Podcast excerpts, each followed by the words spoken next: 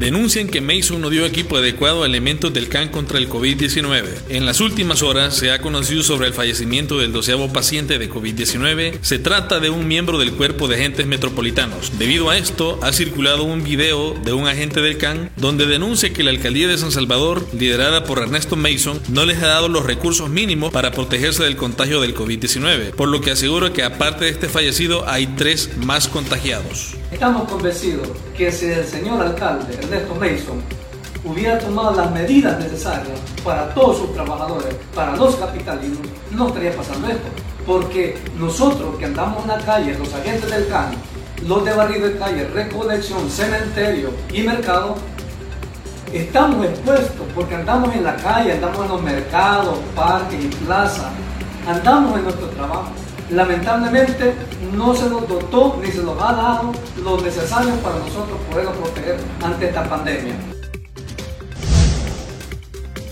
El apoyo en los planes de seguridad pública por parte de la entidad castrense no se ha descuidado pese a estar también reforzados los dispositivos de vigilancia ante la emergencia sanitaria debido al COVID-19.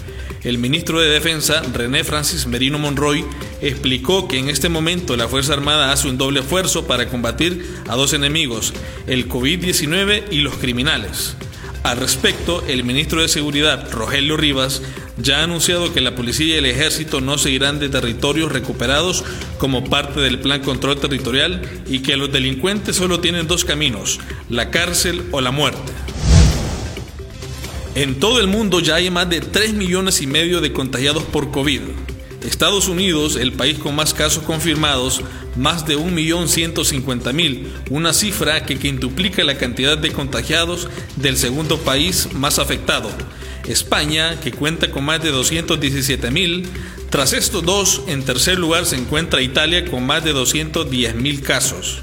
En cuanto a los muertos por el coronavirus, las cifras globales sobrepasan los 247 mil, con Estados Unidos como país con más fallecidos, más de 68 mil casos. Tras este, Italia y Reino Unido son los que cuentan con más de víctimas con más de 28.800 y 28.400 respectivamente. La cifra de personas recuperadas de la pandemia a nivel global sobrepasa ya los 1.127.000 casos.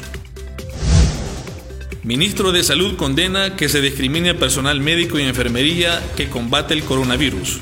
El ministro de Salud, Francisco Alaví, lamentó que en El Salvador se esté haciendo discriminación contra personal de salud que trabaja en la primera línea de batalla para combatir el coronavirus.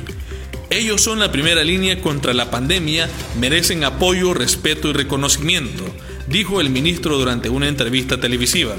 El titular de salud dijo que se había enterado de una enfermera había sido agredida por sus propios vecinos.